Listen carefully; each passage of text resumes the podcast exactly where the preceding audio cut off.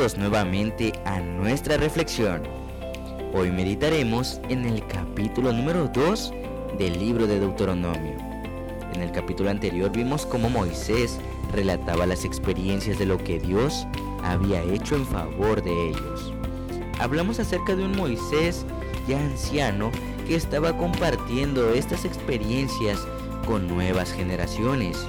En el capítulo de hoy, Moisés continúa contando a estos jóvenes cómo Dios había guiado a su pueblo a través de su peregrinar en el desierto. Tomemos nuestra Biblia juntos y descubramos las lecciones que nos deja el capítulo de este día.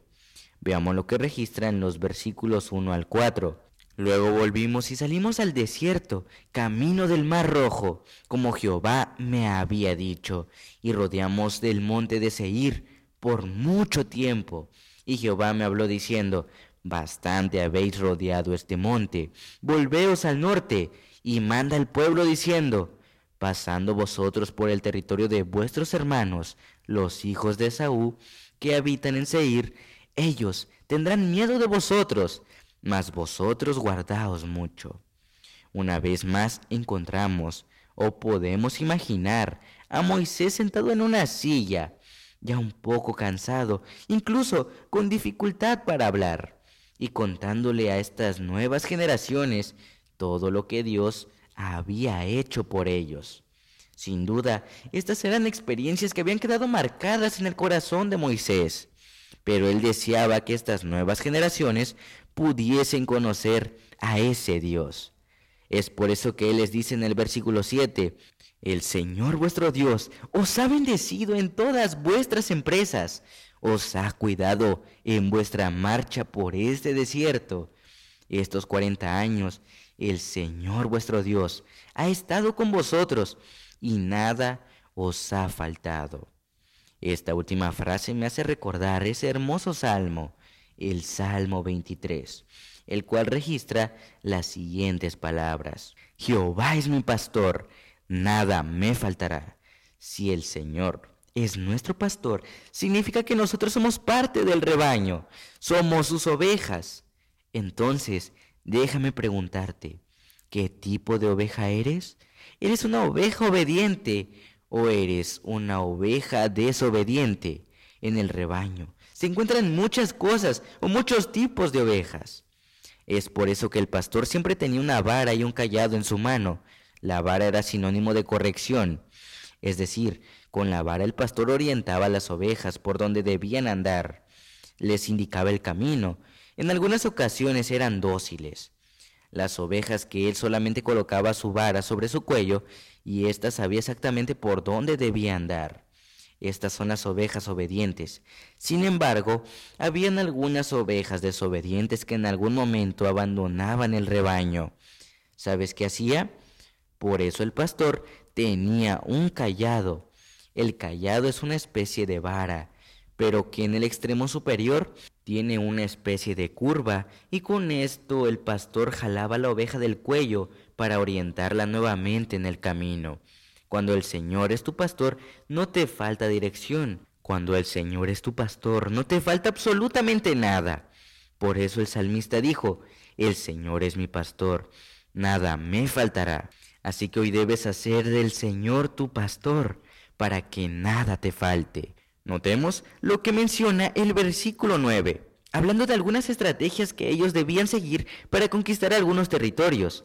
Dice así, y Jehová me dijo, no molestes a Moab, ni te empeñes con ellos en guerra, porque no te daré posesión de su tierra, porque yo he dado a Ar por heredad a los hijos de Lot. ¿Sabes?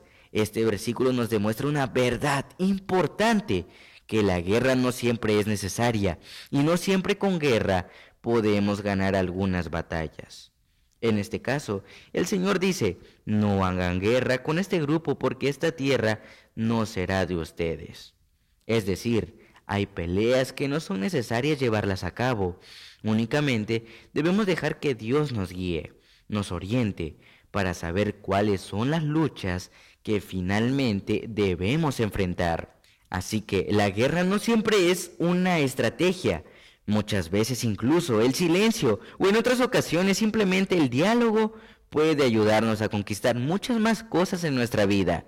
Si hablamos de territorios o guerra, en el hogar, el diálogo es importante. En el trabajo también lo es, así como también lo es en la iglesia. Así que recuerda, no siempre las guerras son necesarias para ganar una batalla. Notemos ahora lo que registra el versículo 37. Dice así, solamente a la tierra de los hijos de Amón no llegamos, ni a todo lo que está a la orilla del arroyo de Jaboc, ni a las ciudades del monte, ni a lugar alguno que Jehová nuestro Dios había prohibido. Dios había establecido algunos lugares donde el pueblo no debía permanecer, ni siquiera debía intentar conquistar, ni siquiera colocar sus pies sobre esos territorios, porque lo había hecho Dios. Él sabe sus razones, así como hoy en día el Señor ha establecido lugares en los cuales tú y yo no debemos estar, y no debemos cuestionar el decir, ¿por qué no puedo hacer esto? ¿Por qué no puedo hacer lo otro? ¿Por qué no puedo hacer aquello? ¿O por qué no puedo ir a este u otro lugar? El Señor simplemente ha dicho, no lo ha prohibido, pero lo ha hecho por nuestro bien. Nuevamente volvemos al tema de esta generación. Es una generación que confronta, que pregunta, que todo lo cuestiona. Pero muchas veces Dios simplemente guarda silencio. ¿Y por qué no tengo que hacer esto? Simplemente no debes hacerlo y punto. Porque el Señor así lo ha dicho. Es decir, que la voluntad del Señor no la debemos cuestionarla. Cuán importante es entonces que siempre mantengamos en mente que hay territorios en los cuales el Señor nos ha dicho, en ese lugar no te pares. Por favor no vayas, porque ahí hay peligros latentes que pueden robarte la felicidad, pueden robarte la inocencia, incluso pueden robarte la salvación. Para finalizar, quiero contarte una experiencia. En cierta ocasión un grupo de pastores de Jamaica vinieron a nuestro país. Muchos recuerdan al pastor Dim Thompson, un pastor muy amigable, muy consagrado. Estuvo participando de una campaña evangelística. Cada noche él repetía una frase, Good is God, all the time. Esto es traducido, Dios es bueno todo el tiempo. Aquella frase quedó grabado en el corazón de muchos y al día de hoy todavía se recuerda al pastor Thompson decir esta frase. Sabes, el Salmo 107 magnifica esta expresión, ya que nos dice que Dios es bueno, porque para siempre es su misericordia. Una de las cosas que resaltó Moisés es precisamente lo bueno que Dios había sido durante 40 años cuidando a su pueblo. Déjame decirte que Dios es bueno todo el tiempo, ha sido bueno contigo, es bueno hoy contigo y seguirá siendo bueno contigo. Y también con tu familia. ¿Cómo debemos adorar a nuestro Dios y hacer de Él nuestro pastor? Recuerda, si el Señor es tu pastor, nada te faltará. La Biblia también declara, como pastor apacentará su rebaño, en su brazo llevará los corderos, y en su seno los llevará, pastoreará suavemente a las recién paridas. Un verdadero pastor conoce a las ovejas más necesitadas las lastimadas, perniquebradas y débiles. Se compadece de ellas y las ayuda. Como pastor, apacentará su rebaño. No hay otra alma en el universo que se interese por ti. El Señor Dios de Israel te contempla con pensamientos de compasión, ternura y simpatía. Te ve con tus vigorosos impulsos o cuando desmaya tu corazón y te desanimas. En el seno del gran pastor hallarás la más profunda, la más rica y la más confortadora simpatía. El abundante amor de Dios y su presencia te darán el poder del dominio propio. Te modelará y forjará tu mente y carácter.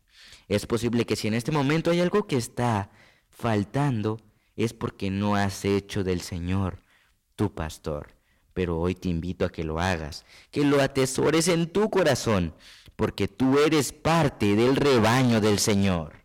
Pero si eres una oveja que por alguna razón ha huido o se ha escapado del rebaño, el Señor te está llamando. Vuelve hoy, que todavía hay tiempo. de manera amorosa con el callado, el Señor te llama en esta hora. ¿Te gustaría volver al redil? ¿Te gustaría volver al rebaño? Posiblemente conoces a alguien que no lo está. Ora por él y dile que el Señor lo está esperando. ¿Te parece si oramos por aquellos que hoy se han alejado del Señor? Inclina tu rostro, vamos a orar. Padre, en esta hora queremos traer a nuestra memoria el nombre de muchas personas que no están en tus caminos, que en algún momento permanecieron en este rebaño, pero hoy no lo están. Queremos depositarlas en tus manos para que tú les traigas con ese amor maravilloso, para que con el callado puedas hacerles volver al camino verdadero. Por favor, si tú deseas que nosotros seamos instrumentos para traerlos nuevamente al redil, aquí estamos. Úsanos para tu honra y gloria. Te lo pedimos en el nombre de Jesús. Amén.